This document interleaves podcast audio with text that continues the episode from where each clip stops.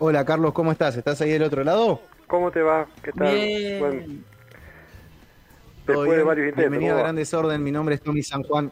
¿Cómo te va? Eh, estoy con Cami Coronel también, ¿todo bien? Todo bien, señor. Eh, perdón que, que se complicó ahí con la comunicación. Sí, es porque Eh, estamos... Carlos Pistelli es historiador. Perdón, te interrumpí. No, por favor. No, te, te iba a presentar, Carlos Pistelli es historiador y, y bueno, nos vas a prestar unos minutitos de su conocimiento para charlar de eh, el Día del Himno Nacional Argentino. ¿Qué es lo primero que puedes decir de este día, Carlos? Y tomando en cuenta que tuvimos problemas con la comunicación y que el himno se empezó a... sonó por primera vez en nuestro país en 1813, parecía que estuviéramos en esa época, ¿no? Sí. sí, se complicó, se complicó, estábamos arriba de una carreta. Sí, sí, palomas mensajeras que iban y venían, parecía. Sí. Bueno, era... Eh, ¿Qué te puedo contar? Mira, ¿sabes qué problema había en esos tiempos? Era una sociedad que estaba pasando de una, eh, viviendo una gran transición que terminaba en los tiempos coloniales. Imagínate que, para darte una idea, los feriados de la época eran las fiestas religiosas, el cumpleaños del rey, Claro. y, y- y los patriotas de la Revolución de Mayo se dan cuenta que hay que, invent- que hay que empezar a inventar celebraciones que tengan que ver con algo que tenía que mostrar un cambio, ¿no? Había una transformación. A partir de Claro. eso, el 25 de mayo se empieza a establecer como un día festivo, como una fiesta patria, lo que se conoce ahora, una fiesta cívica. Y los muchachos de aquellos tiempos que estaban imbuidos en la poesía, el romanticismo, este, los tiempos revolucionarios de Francia, Estados Unidos, etcétera, componían marchas alegremente reivindicando el patriotismo, gestas guerreras, etcétera, y en una de esas obras teatrales a un muchacho llamado Vicente López y Planes se le ocurre escribir una marcha guerrera reivindicando lo que nació en el 25 de- o en el, en el mayo de 1806 de 1810 en la en la ciudad de Buenos Aires. Disculpa, te consulto. Dijiste obras teatrales. Claro, o sea que sí, todo sí, sí. Viene Sí. de ahí, porque sí, porque tiene un nivel de drama el himno. Claro, este, había una marcha en una obra teatral que justamente reivindica el 25 de mayo y López y Planes, que era uno de los espectadores, dijo Eureka, salió corriendo a la casa, este, por lo menos eso es lo que cuenta él, que tenía también fama de poeta, y escribió las primeras estrofas de lo que después sería el himno nacional argentino. ahí va. Y mm, después de, de esas primeras estrofas, hay una modificación. Hay una modificación que tiene que ver, bueno, este himno se, se canta por primera vez en, en, la famos- en la casa de la famosa Mariquita Sánchez de Thompson, le pone música Blas Parera, que era un catalán que estaba en Buenos Aires, y, y le pone música al himno de, de López y Planes. En 1860, un hombre llamado, un músico llamado Esnaola, le da las modificaciones del himno tal cual se lo conoce hoy, es decir que Parera le había dado un- un- un- una musicalización más solemne y lo de Esnaola le da un toque más rítmico como el que conocemos hoy. Ahora bien, ¿qué pasa? Con el correr de los tiempos de esta marcha guerrera donde, si me permitís el exabrupto, contaba cómo en las batallas los, los argentinos nacientes les daban palizas, para no ser más groseros, a los españoles, era un problema para el, el Estado argentino naciente y los inmigrantes que venían de España, que claro, imagínate, estaban llegando a Buenos Aires y se los recibía con un himno donde les decía la paliza que te dimos, gallego. Entonces, Claro. era, era un pequeño, una pequeña contradicción. Así que en, lo que sería en el segundo gobierno del general Roca, que fue entre 1898 y 1904, se hace una, una modificación. En los actos públicos, todas las estrofas, que, eh, versos que contaran toda la guerra, es decir, donde se mencionaran las grandes batallas de aquellos tiempos, son cercenadas para los actos públicos, entre ellos la famosa frase a nuestros pies rendido un león, de la cual después Osvaldo Sariano va a escribir un, un gran libro, ¿no? Bueno, ese, ese verso tan hermoso y emotivo es cercenado para los actos públicos. Ahí va. Bueno, otra contradicción que igual tiene sentido con la época es que la música, la, la primera música la haya hecho un catalán. Bueno, sí, si vos, si vos pensás que dentro de la primera junta había tres o cuatro, había dos catalanes de Mataró, de la localidad de Mataró, y había otro español más, o sea que era una sociedad que estaba viviendo una transición. Inclusive eh, eh, Don Blas se tiene que ir del país porque le dan a elegir o jurás la nueva nacionalidad naciente o si querés seguir siendo español te tenés que pegar el pire y el tipo se, termina yendo de Buenos Aires. Qué tremendistas que eran también, ¿no? Era una revolución, ¿no? En definitiva. En definitiva. Y como bastante sangrienta la, primera versión del, himno también. Como, Yo sabés qué pensaba que también como por esa época se empieza a, hacer, a alfabetizar a la población, porque la, me pareció como que tenía sentido con que el himno era antes mucho más largo y ahora mucho más corto. Sí, totalmente, totalmente. También tenía esa lógica de, de cortarlo. Imagínate que es un himno que si se lo cantara tendría por lo menos 15 minutos. No, claro. se te duerme todo el colegio. Se te duerme todo el colegio, claro. Pero la lógica fue la, aquella que te digo yo, claro. en cual el general Roca dice, estamos trayendo a los españoles para que vengan a vivir acá y les decimos un poco más, los reventamos a tiros. Entonces le, parecía una contradicción al hombre. Sí, no, es muy fuerte. Demasiado.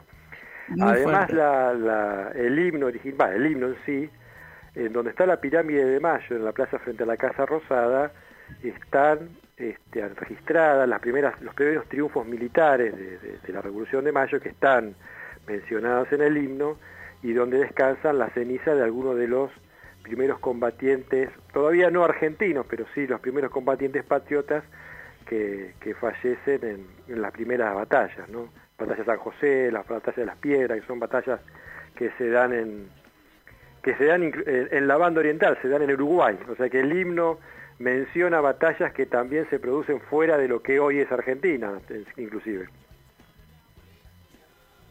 Ahí va. Eh, qué, qué mm, sentimiento también como latinoamericano ahí, ¿no? Digo, pasando tantos años, hoy es algo que, capaz tenemos más presente, lo de eh, una unión latinoamericana. Obviamente que en ese momento también, en el caso de las batallas, pero, pero bueno, en ese sentido está ahí. Sí, está también en la declaración de nuestra independencia, que no es, en ningún momento se menciona a la Argentina, sino que habla de las provincias América de Sudamérica. Es una declaración para todo el continente. Estaban agrandados los muchachos en, ese momento. Em, ¿Cuál fue la, censura o alguna censura grande que haya tenido el himno en, algún momento eh, de la historia así importante que, que se recuerde? No, no hay una censura en sí. Lo que pasa es que si a vos te, eh, este, esta reestructuración que se hace en el gobierno de Roca pinta como que el gobierno de Roca, recordemos que el gobierno de Roca se da en, en una época del positivismo, donde todas las, digamos, todo lo que tiene que ver con las hazañas militares, hazañas de heroico, hablando del heroicismo de un pueblo, no eran lo que estaba eh, dentro de la lógica de la época, que se hablaba más de las cuestiones más reales y, monetarias, digamos. Entonces, la crítica que se le hace a Roca como presidente que le toca cercenar el himno es, pará, vos lo que estás haciendo es quitarle patriotismo a una marcha que justamente intenta hablar de eso, ¿no? de la argentinidad, de los valores, de, las virtudes guerreras de un pueblo que había logrado su independencia. El tema es que estos símbolos, como, como la bandera y el uso de la escarapela o las fechas patrias, siempre van a tener un doble y hasta un triple uso. Si vos me decís a mí, este, eh, voy, estoy convocado a una, yo soy un hijo de la democracia, pero a cuántos chicos fueron llevados a actos, por ejemplo, para el juramento de la bandera en un 1977, 1978, y quien presidía ese acto no era justamente un hombre que honrara el himno, la bandera o la gloria de Belgrano y San Martín. Sí, completamente. ¿Te puedo preguntar cuál es tu símbolo patrio preferido? La bandera, porque yo soy de la ciudad de Rosario. Así que no solamente la bandera más linda del mundo, sino que es la bandera más linda del mundo que enarboló por primera vez acá. Así que dos goles directos al ángulo. Claro, por supuesto. Bueno, entonces podemos llamarte para el Día de la Bandera. Por favor, sería un gusto. Mejoremos las comunicaciones para no tener los problemas que tuvieron Belgrano, San Martín en aquellos tiempos. Te mandamos una paloma, cualquier cosa. sí, sí. O, por lo menos una carta, ¿no? Eh, última, entramos en esa de la carta. Eh, ¿Hay alguna curiosidad más que tengas sobre el himno, Carlos? Sí, el himno se llamó, este, fíjate que en el gobierno de Alvear, que, es un gobierno de 1922-1928, los muchachos dijeron, ¿qué, qué, ¿qué nos parece si al himno lo empezamos a cantar como era originalmente? Es decir, como lo quiso Blas Parera. Lo hicieron y no le gustó a nadie. Entonces Balbear renombró una comisión que volvió a determinar que se volviera a cantar como lo hizo los arreglos de Esnaola, con esa marcha más rítmica. Y recordemos que, no sé por qué, viste esas cosas de la música, el himno nacional argentino es un himno muy apreciado en el mundo, tanto como la marcha de San Lorenzo, por ese ritmo que tiene proclive para las marchas militares, más que nada, ¿no? Este, un himno como la marcha de San Lorenzo que son muy, muy, muy elogiados en muchas partes del mundo. Y, te cuento una anécdota en particular, si querés. A ver. Vos sabés que a mí me gusta el rugby, no necesariamente los muchachos que hacen las cosas que hacen, y cuando juegan los Pumas con Australia, un país que siempre se compara desde ciertos sectores políticos de nuestro país, Argentina pudo ser Australia si no hubiera sido por determinado partido político, este, el comienzo del himno de Australia tiene similitudes con el nuestro. Plagio. Hasta en eso. Mirá vos. Hasta en eso. Porque muchos países copiaron ese ritmo que le dio Esnaola años posteriores al himno argentino. Vamos Argentina, carajo, lo podemos decir entonces. Sí, y ya te tiro entonces, ya que me das una oportunidad, un centro para la próxima entrevista. Hay países en el mundo que llevan... eso cerramos. Hay países en el mundo, en América precisamente, que llevan colores de bandera en honor a la bandera de Rosario. ya está, ya te pusiste, digamos, Rosario separatista. Aparte encima venimos pasando música de Rosario acá en el programa, justo hace poquito habíamos eh, pasado bastantes canciones de artistas de allá, eh, medio que tenemos una conexión también acá en Grandes Órdenes, así que Carlos, ya eh, sos parte de, de, las fechas patrias de Grandes Orden. Bueno, muchísimas gracias. Eh, Carlos Pistela, historiador, gracias Carlos, te mando un abrazo y gracias por, por compartir tus conocimientos. Por favor, muchas gracias a ustedes por llamarme, un gusto y a su servicio.